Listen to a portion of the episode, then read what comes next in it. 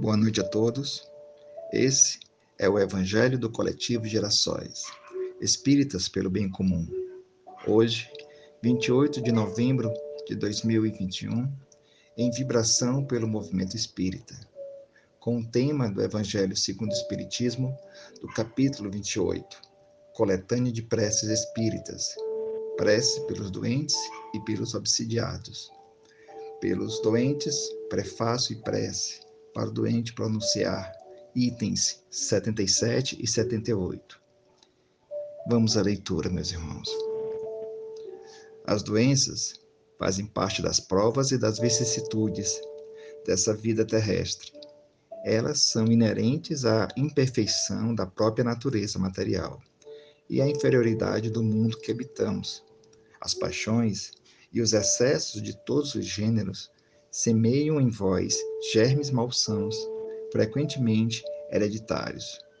Nos mundos mais avançados, física ou moralmente, o organismo humano, mais depurado e menos material, não está sujeito às mesmas enfermidades, e o corpo não é minado surdamente pela devastação das paixões. É preciso, pois, se resignar em suportar as consequências do meio onde nos coloca a nossa inferioridade, até que tenhamos mérito de trocá-lo. Isso não deve nos impedir a espera do mérito de fazer o que depende de nós para melhorar nossa posição atual. Mas, se malgrado os nossos esforços, a isso não podemos chegar. O Espiritismo nos ensina a suportar com resignação nossos males passageiros. Se Deus não tivesse querido que os sofrimentos corporais fossem dissipados ou abrandados em certos casos, não teria colocado os meios curativos à nossa disposição.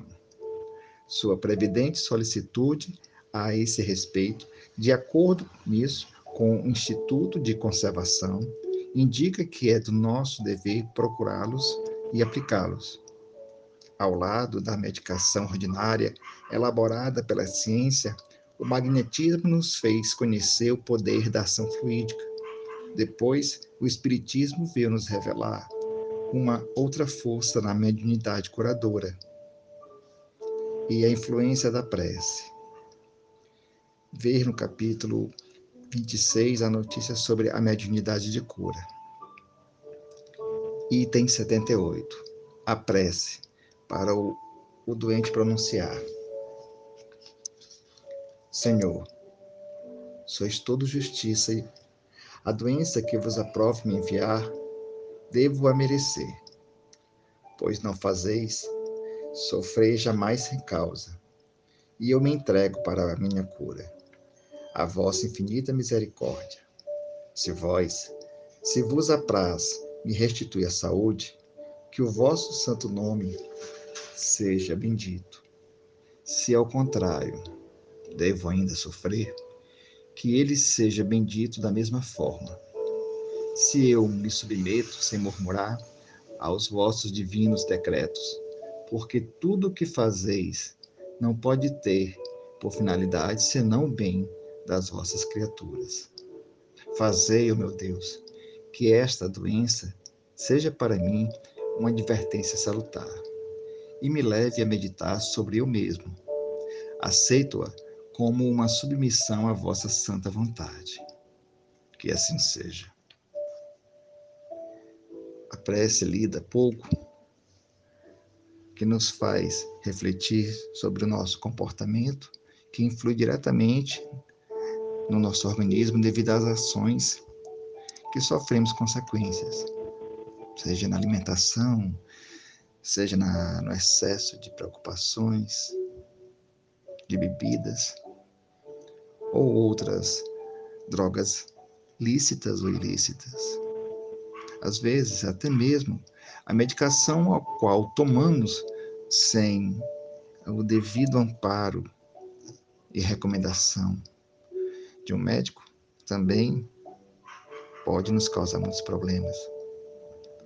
O Espiritismo nos trouxe as revelações referentes à natureza do mundo espiritual. Nos trouxe o conhecimento da mediunidade de maneira organizada. O magnetismo como uma das forças da natureza. E o próprio apóstolo Mateus nos lembra isso. Quando fala que mediunidade é uma bênção do auxílio ao semelhante e também se equiparam à luz em louvor do bem. Que toda luz é providencial, toda mediunidade é importante. Que possamos refletir na divina missão da luz, a expressar-se de maneiras diversas. É, Temo-la no alto da, de torres, mostrando rota segura aos navegantes, tal qual um farol. Nos postes da via pública, a benefício de todos, no recinto doméstico, iluminando nossas residências, em uso particular, nos sinais de trânsito, evitando os desastres, nas escolas, garantindo a instrução, nas enfermarias e hospitais em socorro aos doentes, nas lanternas humildes que ajudam o viajante, à distância do lar, nas câmaras do subsolo, alentando o operário, nas conquistas do pão, no interior das minas. Todo o núcleo de energia luminosa se caracteriza por utilidade específica. Nenhum deles insuficiente, nenhum desprezível. Nenhum deles é ineficiente e nenhum deles é desprezível. A vela que salva um barco posto à revolta das ondas é indispensável, quanto um lustre em uma sala que se erige na escola. Não ampara as inteligências transviadas da ignorância, a luz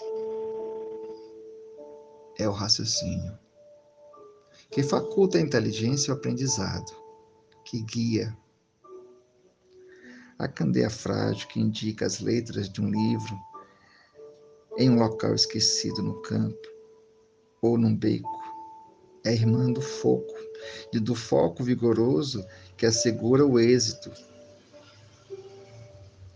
de quem está em busca do seu próprio crescimento. No que tange a luz, o espetáculo é acessório.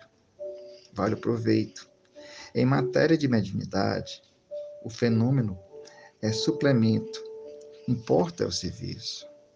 Em qualquer tarefa das boas obras, deixa, pois, que a mediunidade possa brilhar nas mãos. Entre a lâmpada apagada e a força das trevas, não há diferença. Quando o, o Mateus nos trouxe essas palavras, ele nos quis dizer da importância da mediunidade como fator de cura.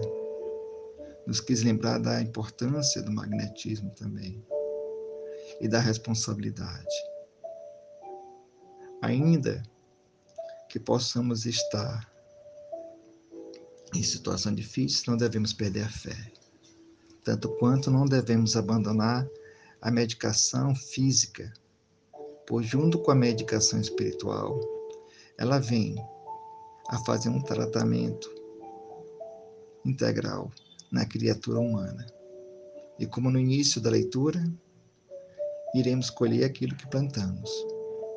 Porque se no final a nossa saúde não for restituída como nós queríamos ou precisávamos, é porque temos que aprender ainda. Temos que passar por, um por uma longa estrada.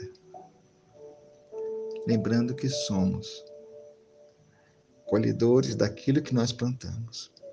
E a nossa saúde não é diferente, não é diferente. Seja a saúde do corpo, seja a saúde do espírito. E assim encerramos o evangelho dessa noite. Agradecendo a atenção de todos e desejando uma ótima semana. Que assim seja.